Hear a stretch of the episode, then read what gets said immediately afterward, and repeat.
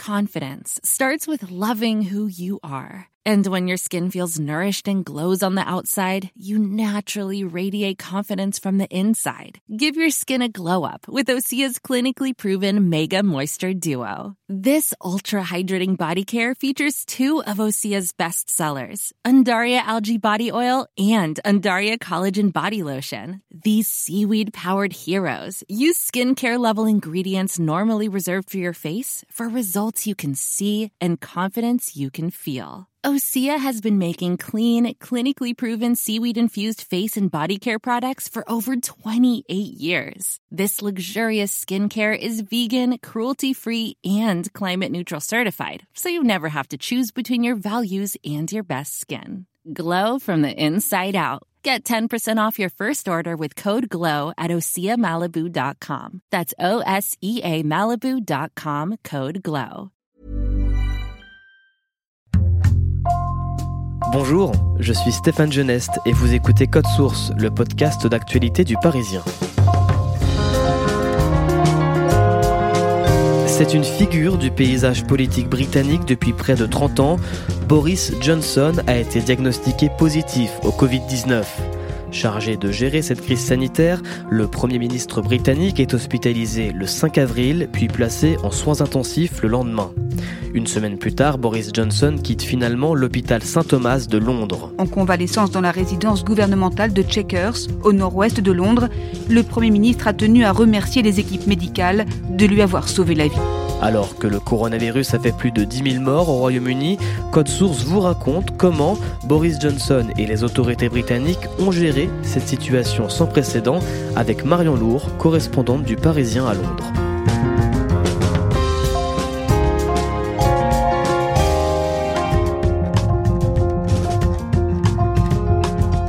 Marion Lourd, vous êtes la correspondante du Parisien à Londres. Le 7 avril, vous signez un papier sur la situation autour de la crise du coronavirus au Royaume-Uni. En fait, c'est un article qui est consacré aux réactions des Britanniques à l'hospitalisation de Boris Johnson. Et donc, en temps normal, on serait allé évidemment discuter avec les gens euh, dans la rue, dans les pubs. Et puis, bah, là, ça n'est pas possible parce que Londres est confiné, tout comme l'ensemble du Royaume-Uni. Donc, avec la direction, avec euh, les, les, chefs de service du Parisien, on décide que euh, je vais faire un reportage, oui, mais un reportage par téléphone ou avec mes voisins. Et ça sera d'ailleurs un peu des deux, qui évite de sortir dans la rue, euh, notamment sans matériel de protection que je n'ai pas à ce stade, et qui évite aussi bah, de briser le confinement qui est en vigueur au Royaume-Uni depuis trois semaines. On va revenir avec vous, Marion Lourd, sur la gestion de cette crise par les autorités britanniques et notamment par Boris Johnson, le Premier ministre. Il est comment, Boris Johnson? C'est vraiment un, personnage. Hein. D'ailleurs, les, Britanniques ne l'appellent pas Johnson, ils l'appellent Boris parce que euh, il a un côté attachant. Il a ce côté euh, je, sors de mon lit qui peut être un petit peu apprécié par les Britanniques parce que on est loin des députés euh, parfois un peu rigides qu'il peut y avoir à la Chambre des communes. Et puis, il se met en scène dans des situations un peu rocambolesques. Il s'est retrouvé un jour coincé quand il était maire de Londres euh, sur une tyrolienne parce qu'il faisait la, publicité de Londres en vue des Jeux Olympiques.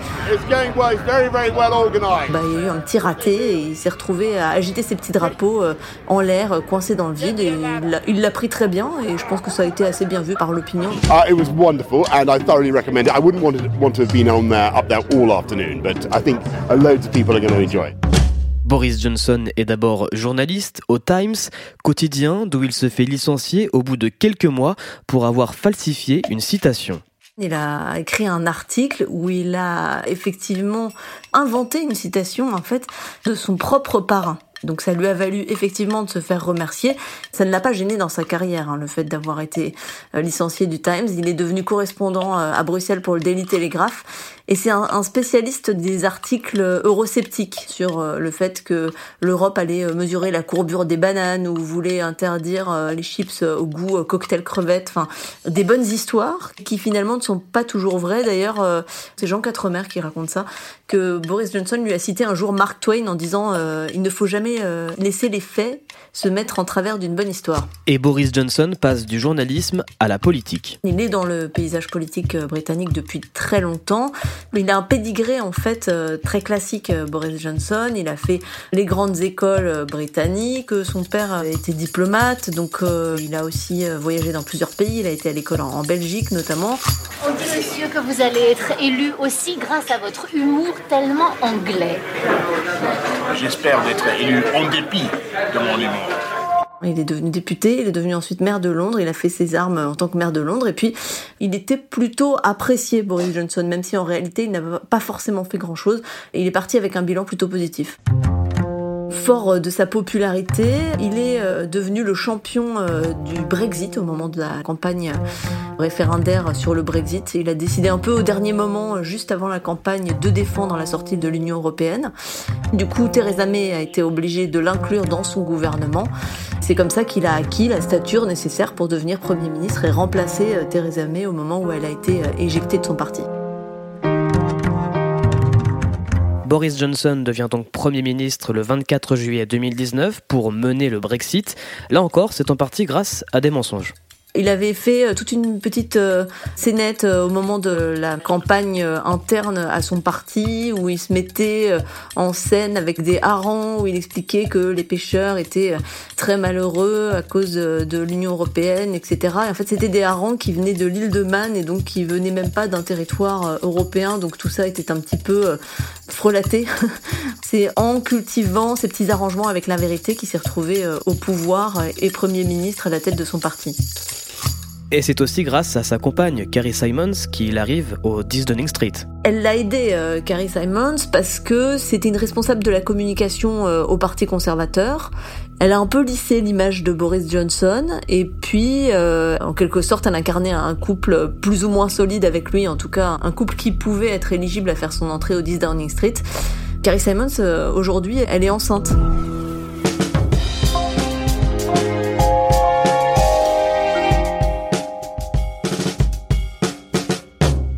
Marion Lourd, le 31 janvier 2020, le Royaume-Uni sort officiellement de l'Union européenne. La veille, le premier cas de Covid-19 a été détecté en Angleterre. Oui, des Chinois en fait dans un hôtel d'York apparemment qui avait euh, ramené euh, ce Covid-19. Euh, ce sont des cas importés. Et le premier cas qui est une contamination vraiment sur le sol britannique, c'est le 28 février, c'est un homme dans le Surrey, donc pas très loin de Londres. Et en fait, c'est le 20e cas avéré au Royaume-Uni.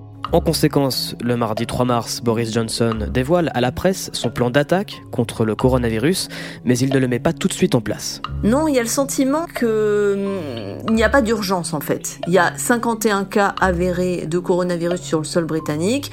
On fait une conférence de presse euh, à l'ancienne avec euh, du monde, des journalistes, aucune distance de sécurité. Ce que dit Boris Johnson, c'est que nous sommes très bien préparés depuis le début de l'épidémie à Wuhan, en Chine, et le Premier ministre ministre dit qu'il a un plan donc et qu'il l'appliquera en temps et en heure, qu'il suivra les avis des scientifiques, mais pour le moment, pas de mesures finalement mises en place. Boris Johnson continue à serrer des mains, notamment euh, à serrer des mains euh, à l'hôpital, hein, euh, en se vantant en fait de le faire et en disant même qu'il a serré des mains de malades du coronavirus et que ça ne lui pose pas de problème. Et ça rassure les Britanniques? Alors pas tellement, mais ce n'est pas encore vraiment la panique. On voit un petit peu des achats irréfléchis dans les supermarchés, mais à ce stade, on a l'impression que les Britanniques ils sont un peu sur la même longueur d'onde que Boris Johnson. Ils n'ont pas le sentiment que cette maladie va devenir réellement un fléau dans les semaines à venir. Deux jours plus tard, le 5 mars, le premier mort lié au coronavirus sur le sol britannique est recensé.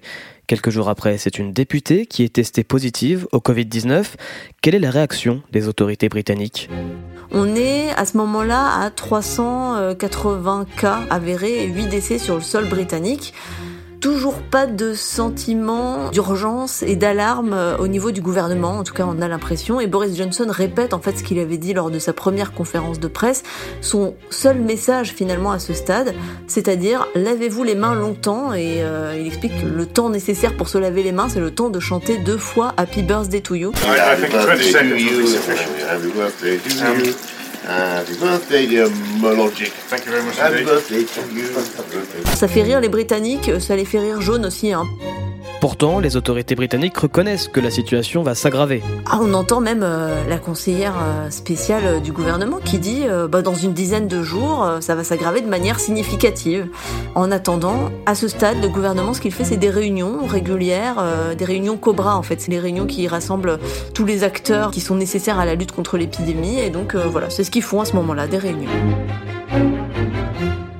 De nombreux événements comme le festival hippique de Cheltenham sont maintenus et pourtant s'il y a une crise sanitaire, le Royaume-Uni ne semble pas être équipé en conséquence. Cheltenham, c'est un bon exemple parce qu'il y a eu des malades qui se sont manifestés après l'événement. Donc ça veut dire que cette course hippique, ça a été un lieu de contamination pour le Royaume-Uni. Après, il y a aussi d'autres événements qui commencent à être annulés, mais à l'initiative des organisateurs eux-mêmes, le gouvernement, lui, reste encore en recul. En tout cas, c'est l'impression qu'on a. On commence un peu à se demander pourquoi. Parce que euh, le NHS, le système de santé britannique, il est gratuit et c'est un bon système de santé, mais il est assez facilement saturé parce que ça fait des années que les moyens financiers du NHS ne sont pas augmentés euh, suffisamment vite par rapport à la demande qui est croissante avec le vieillissement de la population. Et donc notamment au NHS, le nombre de lits en soins intensifs il est de moins de 7 lits pour 100 000 personnes. On est très très loin derrière la plupart des grands pays européens et notamment la France, c'est presque la moitié du taux français. Et par exemple, en 2017, il y a eu une énorme crise hivernale au NHS où les gens se sont retrouvés à mourir dans les ambulances devant les services d'urgence parce qu'ils ne pouvaient pas rentrer ou à mourir chez eux parce que les ambulances ne pouvaient pas venir les chercher. Donc on est dans un système de santé fragile et on a l'impression que le gouvernement appuie sur le frein avant de déclencher réellement euh, les mesures, euh, l'arme nucléaire entre guillemets. Et les Britanniques, qu'est-ce qu'ils pensent de cette attitude des autorités? C'est assez mitigé en fait, parce que à la fois, effectivement, il y a des critiques de la part des Britanniques et notamment de ceux qui travaillent au sein du NHS, et en même temps, euh, dans les rues, on voit des gens qui continuent de sortir, de participer aux événements, d'aller au pub, d'aller au restaurant, donc ça reste mitigé.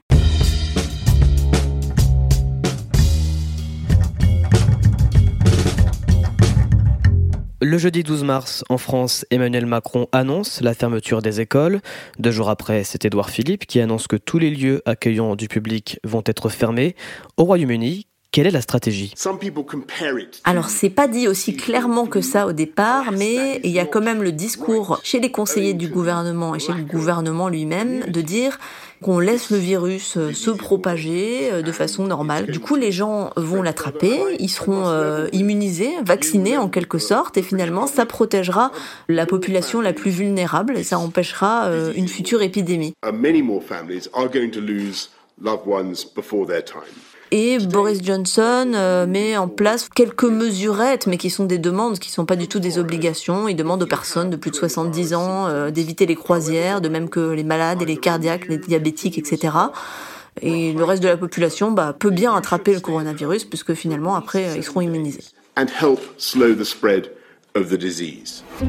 Comment Boris Johnson justifie cette différence de stratégie avec euh, les autres pays européens? Bah, L'idée c'est de dire que si on met en place trop de mesures importantes trop tôt, les gens vont s'enlacer et ils vont arrêter de respecter euh, ces mesures. Cela dit, au, sein du Royaume-Uni, euh, tout le monde n'est pas sur la même longueur d'onde. Hein. Par exemple, l'Irlande ferme ses écoles et ses universités. Il n'y a pas de décision centralisée pour faire ça en fait, euh, notamment en Angleterre, on a l'impression que l'initiative, elle est plutôt privée plutôt que de la part du gouvernement. Le week-end du 14 mars, Boris Johnson lui-même revient sur cette idée d'immunisation collective. Pourquoi? C'est un rapport de l'Imperial College of London qui est fondamental dans ce changement de pied euh, du gouvernement britannique. Les scientifiques expliquent que si on continue comme ça, si en fait on ne fait pas grand-chose, pour empêcher le Covid-19 de se propager, eh bien 500 000 personnes pourraient mourir au Royaume-Uni. C'est énorme, c'est inacceptable pour Boris Johnson, sans doute d'un point de vue moral, en tout cas d'un point de vue électoral. Donc il s'agit de prendre des mesures pour éviter ça et pour limiter, entre guillemets, la casse. C'est-à-dire que le rapport dit que même en mettant en place, dès le moment où il paraît, des mesures restrictives qu'il réclame, eh bien là, il y aura tout de même sans doute 20 000 morts. Pour autant, l'exécutif britannique ne prend pas de mesures fortes. Le 16 mars, il demande quand même aux gens hein, d'éviter tout contact, les déplacements non essentiels, de ne pas aller dans les pubs, de ne pas aller dans les clubs. Boris Johnson demande aux Britanniques de télétravailler le plus possible et puis toutes les personnes qui ont un malade du Covid-19 dans leur foyer euh, doivent s'isoler pendant 14 jours, que ce soit eux les malades ou, leur famille, un membre de leur famille. Pourquoi est-ce qu'ils commencent à mettre ces mesures en place maintenant? Euh, Ça, Boris Johnson essaye de se justifier en expliquant que, encore une fois, on demande quelque chose de difficile aux gens et donc faisons-le au moment où c'est le plus efficace. Le mardi 17 mars, le stade des 2000 cas de coronavirus au Royaume-Uni est atteint et Stanley Johnson, le père de Boris Johnson, donne une interview surprenante à la télévision. Of course, I'll go to a pub? If I need to go to a pub. What do you think? What do you think his son's going to say to that? He just told you not to. No, he said ce qu'il dit, c'est bien sûr que j'irai au pub si je dois aller au pub. Alors euh, bon, c'est peut-être une provocation vis-à-vis de son premier ministre de fils. En tout cas, c'est à l'image de l'ensemble du Royaume-Uni, c'est-à-dire que encore le 17 mars, les gens continuent à sortir, ils continuent à aller se promener, ils continuent à aller au pub, au restaurant et dans les magasins. Et dès le lundi 23 mars, Boris Johnson opte finalement pour le confinement des Britanniques. On a envie de dire euh, enfin, euh, Boris Johnson adopte la stratégie qui a été adoptée par euh, quasiment l'ensemble de l'Europe. Il a commencé par annoncer la fermeture des écoles et puis petit à petit on a avancé, fermeture des pubs, etc. Puis là on arrive à la mesure ultime qui est le confinement. Ce qui se dit dans la presse, dans une certaine presse, c'est que Emmanuel Macron aurait menacé de fermer les frontières si Boris Johnson n'appliquait pas cette mesure de confinement.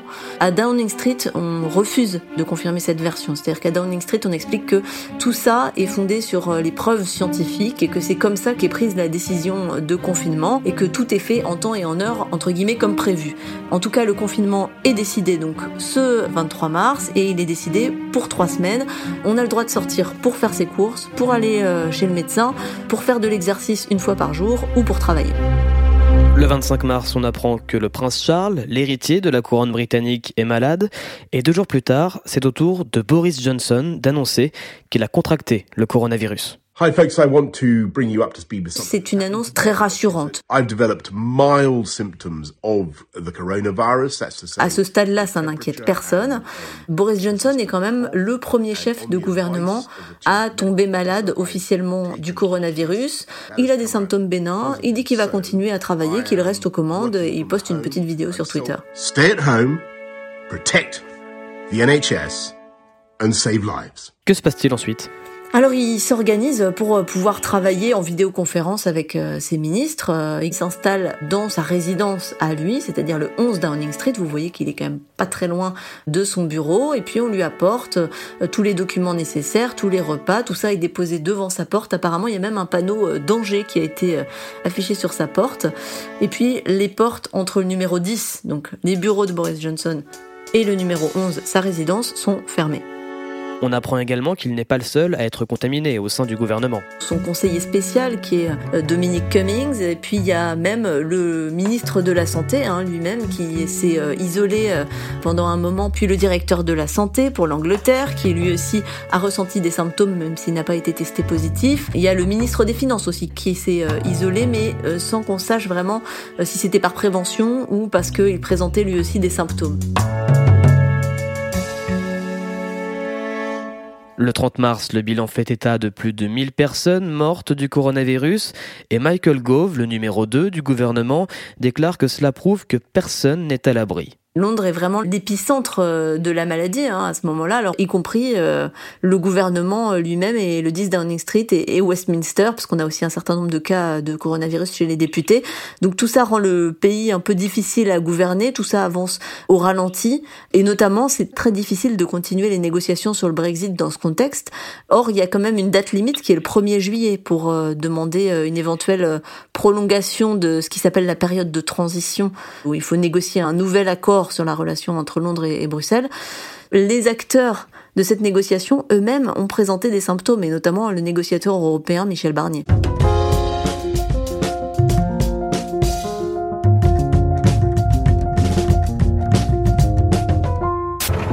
Tous les regards des Britanniques sont tournés ici, vers l'hôpital Saint-Thomas de Londres.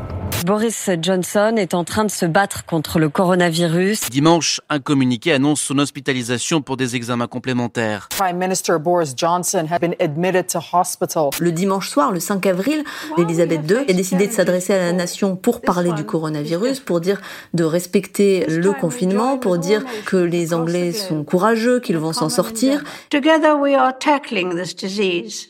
That if we remain united and resolute, then we will overcome it. Et juste après ce discours, on a un communiqué du 10 Downing Street qui dit que Boris Johnson a été hospitalisé par précaution à l'hôpital voisin de Saint-Thomas. C'est une première étape puisque le jour suivant, on nous apprend aussi que par précaution toujours, le Premier ministre a été transféré en soins intensifs pour être à proximité d'un éventuel respirateur. Tout ça arrive un peu comme une surprise et un coup de tonnerre juste après le discours d'Elisabeth II qui se voulait très positif en fait. Boris Johnson reste donc à l'hôpital toute la semaine. Il reste à l'hôpital toute la semaine. Il est remplacé par Dominique Raab, qui est son ministre euh, des Affaires euh, étrangères, qui prend euh, en main les affaires courantes. Et, le bilan continue de s'alourdir pendant toute cette semaine où Boris Johnson est en soins intensifs, où il est placé sous oxygène et où son état semble se dégrader.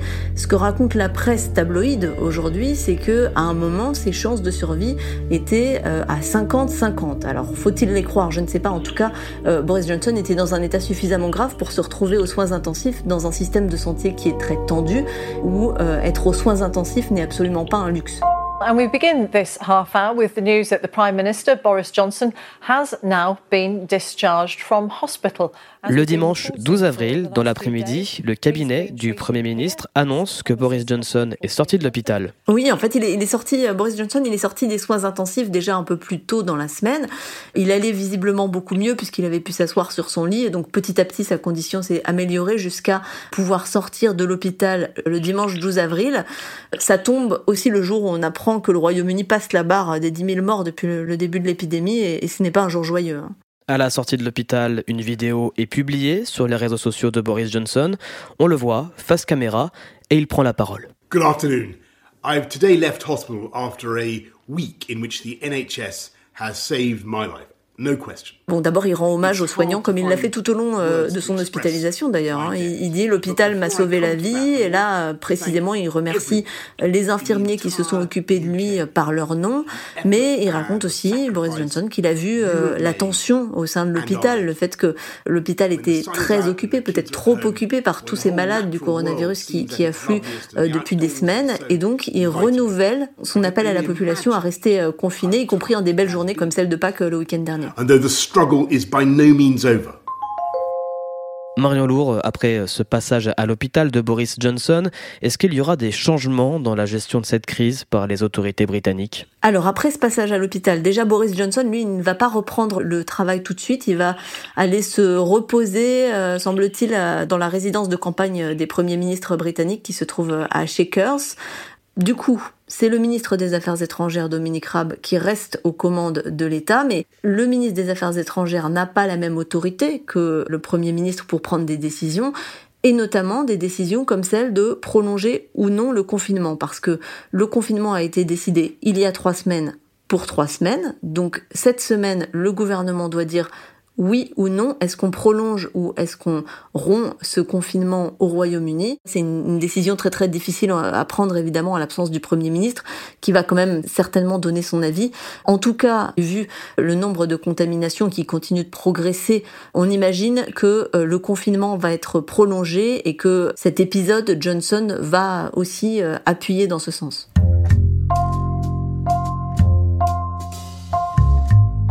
Merci à Marion Lourd.